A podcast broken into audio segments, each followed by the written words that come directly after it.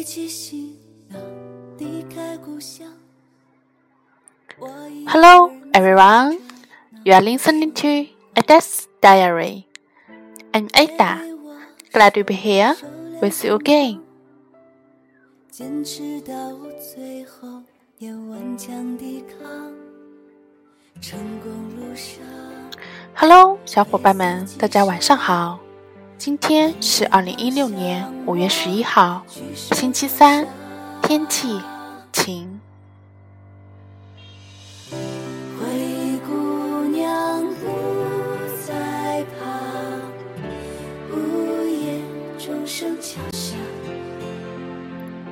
最近啊，我一直在追一部剧，相信大家都知道的《欢乐颂》，经常搞到半夜一两点才睡啊，真的，这最近的时差超级错乱。昨天晚上，终于把最后一集给看完了，接下来要好好调整自己的睡眠时间了。最近的生物钟实在是太错乱了。不然，如果不好好调整的话，呃，估计脸上的痘痘要大爆发啦。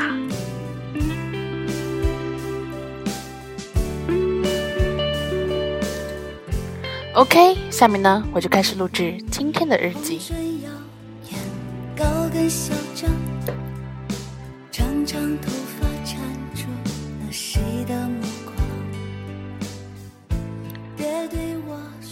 Recently, I have been watching a popular new TV drama, Ode to Joy. It is a television adaptation of a novel by the same name. The TV drama takes the five girls who happened to live on the same floor. The turn teachers flow as a main line.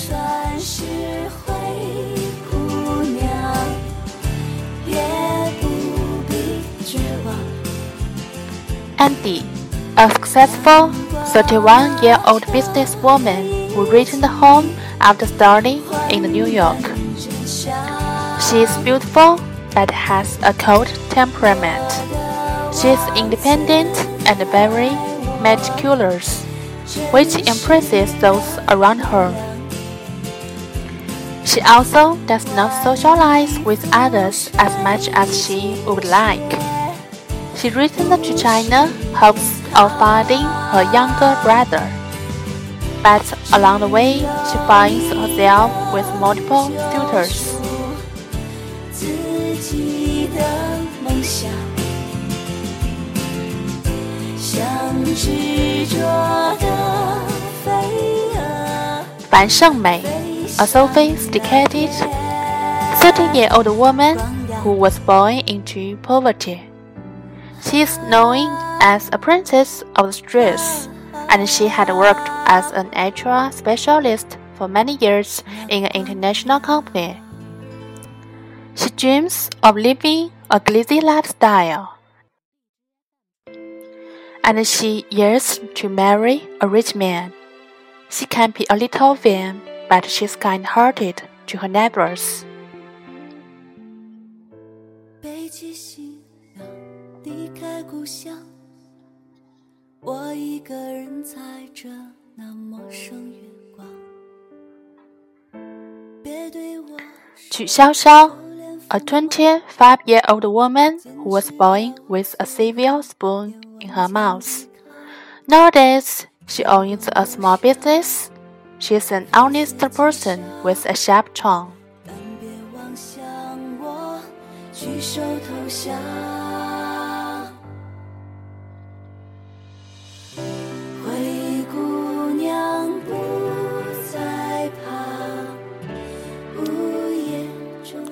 Qiu Yingying, a 20 year old girl who hails from a small town. Now, in the big city, she falls in love with a man who happens to be a financial executive in her company. Once her office romance comes to light, Qiu faces tension in the workplace and loses her job.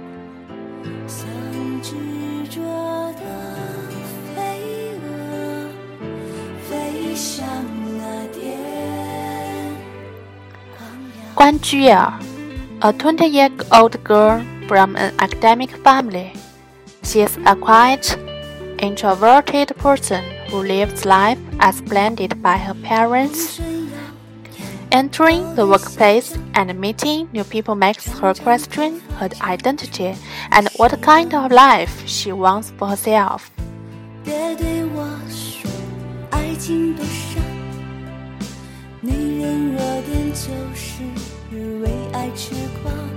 Except the five women, there are also some handsome men who is trying to get attention of these girls.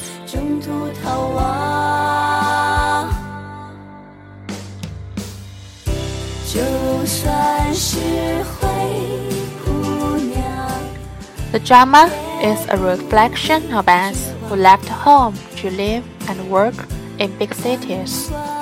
Most of us can find the shadow of us from the five rows. So it has been a hit drama recently.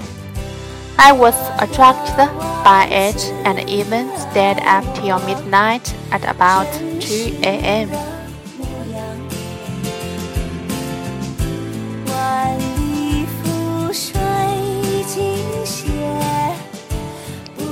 Last night, I finished watching the last episode of this drama, which I had been following for about one week.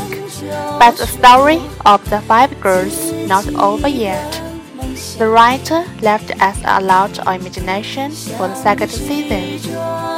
Yes, I begin waiting for the second season.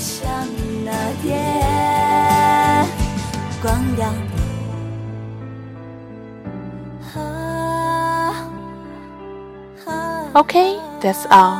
今天就分享到这里啦，感谢您的收听。See you next time. 拜拜